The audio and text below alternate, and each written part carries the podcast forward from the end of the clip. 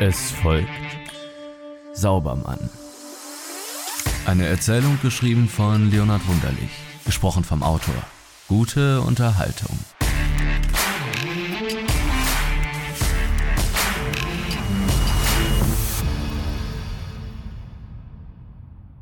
Eine ganze Lawine von Akten hatte seinen Schreibtisch geflutet und jede Hoffnung auf nahende Freizeit zunichte gemacht, sie unter ihren drückenden Massen von altem Holz erbarmungslos erstickt. Mit dem postalischen Eintreffen der Hausarbeitsthemen war sie vom Gipfel der akademischen Befehlsgewalt ins Rollen gekommen und hatte alles zur Unkenntlichkeit unter sich begraben, was in Priorität oder Zeithunger zu ihr in Konkurrenz getreten war, oder auch nur ihre Souveränität nicht in eifrigem Suizid anerkannt hatte. Die Themen waren vergeben, das Datum zur Abgabe unabwendbar gesetzt, und Till war an den kleinen Tisch, der ihm als Fußsoldat in einer aussichtslosen Schlacht dennoch tapfer diente, in der dunklen Bibliothek gebunden. Das auf der Netzhaut des vereinsamten, basisch ätzende LED-Licht des Laptops erhellte die bleichen Akten, auf deren Basis die Arbeit anzufertigen war, und versiegte im unendlichen Schwarz der Pupillen. Der letzte Kommilitone musste das Archiv des Wissens schon vor gut zwei Stunden verlassen haben und sich im warmen, trauten Heim von akademischen Hochleistungen erholen. Nicht so Till. Seine Schultern spannten sich wie ein Sportbogen nach vorn, ächzend unter der Last eines über den Nacken belastenden Kopfes, der so voll des Denkens im Streben nach wissenschaftlicher Leistung und im Geiste der Kriminologie rumorte und ratterte, dass seine Balance auf dem darunter liegenden schmalen Körper einem architektonischen Wunder gleichkam. In seiner Entscheidung für das Studium der Kriminologie hatte Till sich die Behandlung verzwickter Beweisführung und dramatischer Ermittlung, psychischer Mariannengräben und schillerndem Detektivgeistes vorgestellt. Stattdessen brütete er bis in den späten Abend hinein über schier uralten Akten eines längst vergangenen Falls, der einst die Gemüter der Menschen erregt haben mochte, dessen Aufklärung viele Jahre später wohl aber einem Sechser im Lotto gleichkommen würde, und der schon lange keine Aufmerksamkeit der Öffentlichkeit oder auch nur eines Personenkreises, der über den Lehrbetrieb der Universitäten hinausging, erfahren hatte. Kurz, Till befand sich im verschlingenden Sumpf theoretischer Erwägungen, methodischer Rekonstruktion, gescheiterter Ermittlungsarbeit und aussichtsloser Langeweile. Selbst der kleine Lichtkegel der Schreibtischlampe hatte vor unzähligen Minuten seine Arbeit verweigert und sich in seine gläserne Behausung zurückgezogen, aus dem er partout nicht mehr zurückkehren wollte. Wer könnte ihm das verdenken? Unbarmherzig blieb das Licht des Bildschirms, das zwar eine Weiterarbeit erst ermöglichte, das Augenlicht des jungen Studenten aber fortschreitend verzehrte. Till konnte kaum mehr die Augen offen halten. Er blätterte. So ist es wohl dem Wetter zum Tatzeitpunkt geschuldet, dass auf dem Leichnam keine Spuren des mutmaßlichen Täters Herrn M. zu sichern waren. Nach dem durch die Obduktion bestimmten nahegelegten Zeitraum des Tötungsdelikts von 18 Uhr des 23. November 1997 bis 2 Uhr morgens des darauffolgenden Tages wäre die Tat bei heftigem Niederschlag und Kühle begangen worden. Zumindest in dieser misslichen Hinsicht, der alle genetischen Hinweise zunichte machender Umstände, lässt sich eine Vorgehensparallele des Täters zu allen vorausgegangenen Tötungsdelikten vermuten. Herr M., so ist es handschriftlichen Aufzeichnungen der ermittelnden Staatsanwaltschaft zu entnehmen, wählte seine Tatzeitpunkte stets nach dem Vorherrschen widriger Wetterbedingungen aus um jedwedes Hinterlassen von auf ihn schließen lassenden Spuren zu vermeiden. Diese Vermutung legt auch der behandelte Fall der Britta N. nahe. Das in dieser Sache ermittelnde Morddezernat betonte auf einer entsprechenden Pressekonferenz bezüglich des Fortschreitens der Ermittlungen die aus des Täters mutmaßlichen Vorgehens resultierenden Schwierigkeiten in der Eingrenzung des Kreises dringend Tatverdächtiger. Weitere Fragen zu den Tatumständen wirft unterdessen der Spiegel auf, welcher nach Zugriff auf die dringend vertraulichen Ermittlungsakten, mutmaßlich durch einen innerbehördlichen Informanten, in einem nachfolgend veröffentlichten Artikel die Tatsache zu bedenken gibt, dass der Leichnam der geschädigten Britta N. vor Regen geschützt unter einem Kanalisationsverschlag aufgefunden wurde. In Anbetracht dieser Umstände dürften diverse Wettereinflüsse, weder Wind noch Regen noch sonstiges, kaum ein Einwirken auf den Körper gehabt haben. Die These der ermittelnden Behörden nach Spuren des Täters vernichtenden Wetterumständen wäre unter dieser Voraussetzung hinfällig. Festgehalten soll an dieser Stelle zunächst sein, dass von Seiten der Strafverfolgung bislang keine Einigkeit über die Ursache des Ausbleibens auffindbarer Spuren besteht, als auch dass Britta N. bereits das sechste Opfer des mutmaßlichen Täters Manfred M. in Anbetracht der vielen Parallelen der Umstände, die die Tathergänge der Tötung aller sechs Geschädigten in Verbindung zueinander bringen, zu sein scheint. Resümierend ist festzuhalten, dass der Täter mit hoher Effizienz, Tatfrequenz vorgeht, ohne dabei Spuren zur Identifizierung seiner Person zu hinterlassen. Des Weiteren scheint nicht ausgeschlossen, dass Britta N. nicht die letzte Geschädigte in dieser Reihe grausamer Verbrechen sein könnte, vielmehr der Aktendeckel fällt. Die Finger der Hand eines im Einschlafen begriffenen Körpers verlieren die Spannkraft ihrer Sehnen. Der Kopf begeht einen gewagten Schwenk seitwärts, doch Nacken und Schultern reagieren zügig, um einen Niederfall samt Aufprall zu verhindern. Er entlässt die gelesene Akte in die Fluten der eingeschlagenen Lawine und greift die nach Aktenzeichen nachfolgende heraus. Als das Deckblatt des Hefters sich wendet, schaut ihm ein Mann entgegen. Ein Phantombild, eines von Hunderten, die die Akte umfasst. Ein rundes Gesicht, schmale, schlupfliderne Augen, breite Ohren, durchschnittlicher Mund, schmale Nase. Im Zuge der Monate andauernden Ermittlungen musste die Direktion die Anfertigung Dutzender, wenn nicht Hunderter dieser Zeichnungen beauftragt haben.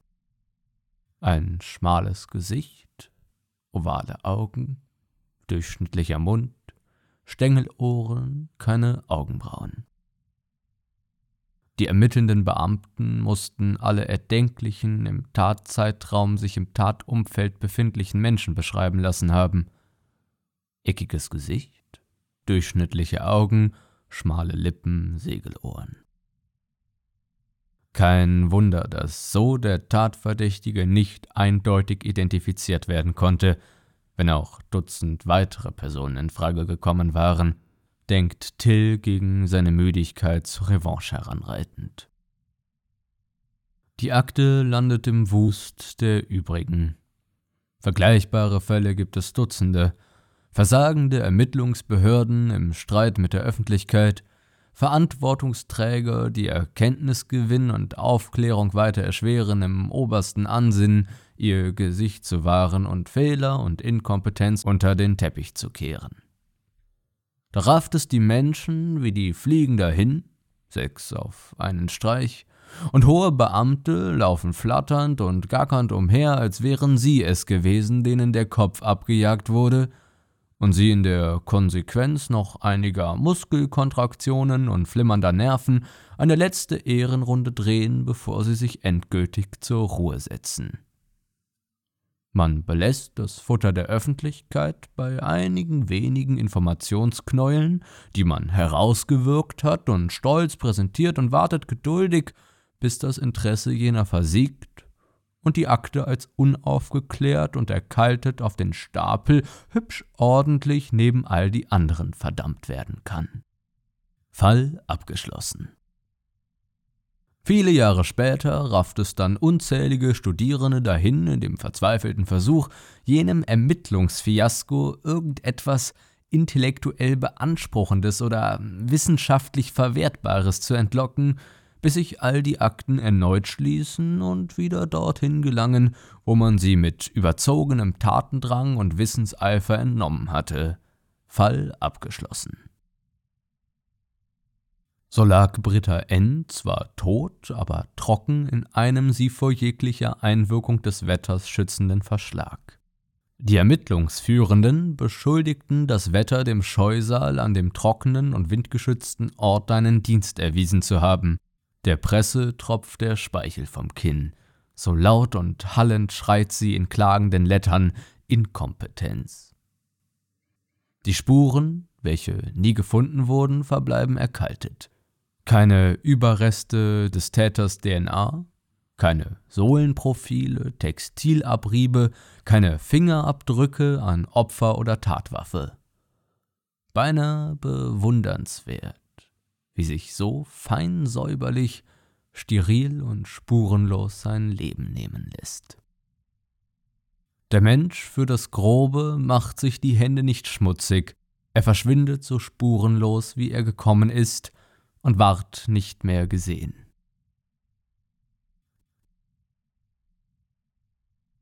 Till hat von all dem genug. Sein Magen schreit nach Nahrung. Er hatte den Punkt des klagenden Hungers des Mittags bereits überwunden, seinen Körper zum Schweigen gebracht und seinen Geist vor Herausforderungen gestellt. Nachsichtig in Anbetracht der schweren und ermüdenden Arbeit seines luftigen Bruders hatte der Leib Ruhe gewährt. Jetzt erhebt er sich als Phönix aus der Asche geistig Erbrochenen und fordert Tribut. Till tritt ins Freie und in die frühwinterliche Kälte, die schon zu voller Boshaftigkeit herangewachsen ist. Er folgt dunklen Straßenzügen und gerät in Eile vor der Notwendigkeit, noch vor Mitternacht einen Lebensmittelladen erreichen zu müssen.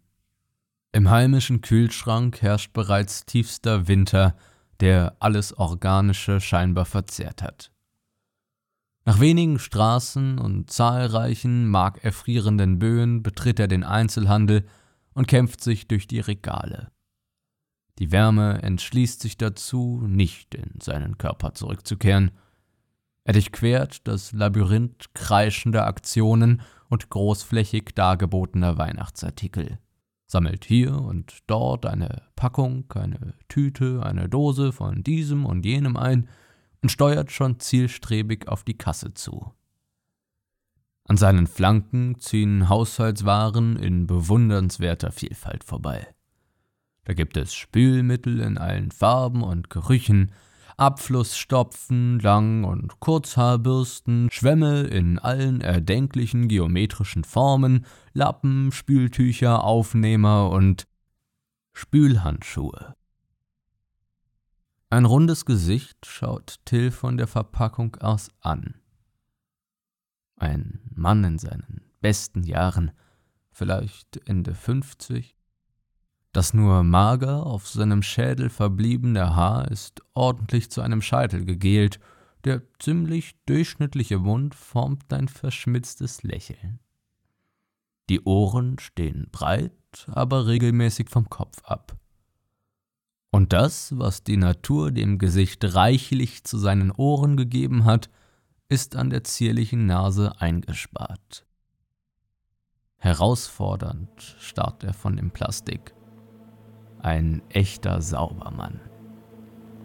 Nur ein Schlupflied hängt schwer auf dem Auge und begräbt einen guten Teil dessen unter sich. Tills Augen weiten sich. Schützt ihre Haut vor austrocknender Feuchtigkeit bei jedem Spülgang, prangt es in Bold-Lettern purpur auf der Verpackung. Reißfest, temperaturbeständig, absolut undurchlässig, steht darunter versprochen.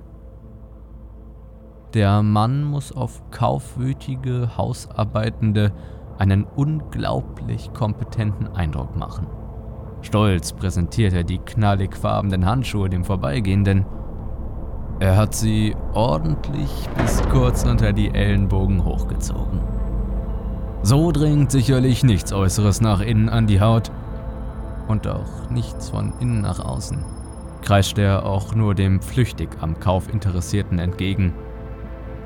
Manfreds Waschzubehör prangt in dicken Lettern über seinem Bild.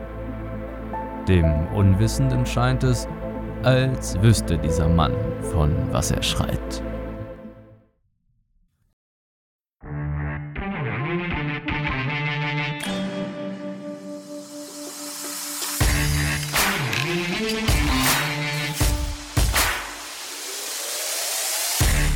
Sie hörten Saubermann. Eine Erzählung geschrieben von Leonhard Wunderlich, gesprochen vom Autor.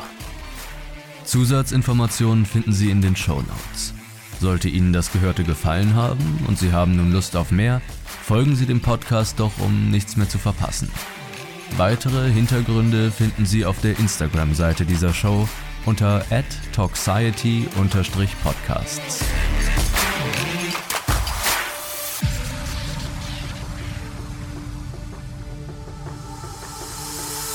Sie wollen Tagtraum unterstützen? Besuchen Sie unsere Patreon-Seite und werden Sie ein Patron. Hören Sie monatlich eine zusätzliche Folge exklusiv und erhalten Sie Zugang zu vielen weiteren gesonderten Inhalten. Werden Sie ein Teil der Tagtraumfamilie. Den Link dazu finden Sie in den Show Notes oder suchen Sie im Browser Ihrer Wahl nach patreon.com/tagtraum. Vielen Dank für jede Unterstützung beehren Sie uns bald wieder.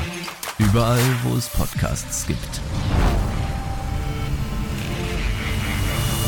Sie haben Lust auf noch mehr Podcast? Der Podcast Talksiety ist ein Diskussionsformat mit dem Inhalt gesellschaftlicher Debatten, Streitfragen und Meinungen. Unsere Gesellschaft befindet sich im Umbruch. Eine Chance, sie zum Besseren zu verändern. Aber wie kann das geschehen? Was sind die gegenwärtigen Probleme? Wie können wir diese lösen? Und was hält uns davon ab? Nicht selten kommt es bei diesen essentiellen Fragen zu kontroversen und harten Konfrontationen. Toxiety ist auf der Streaming-Plattform Ihrer Wahl verfügbar.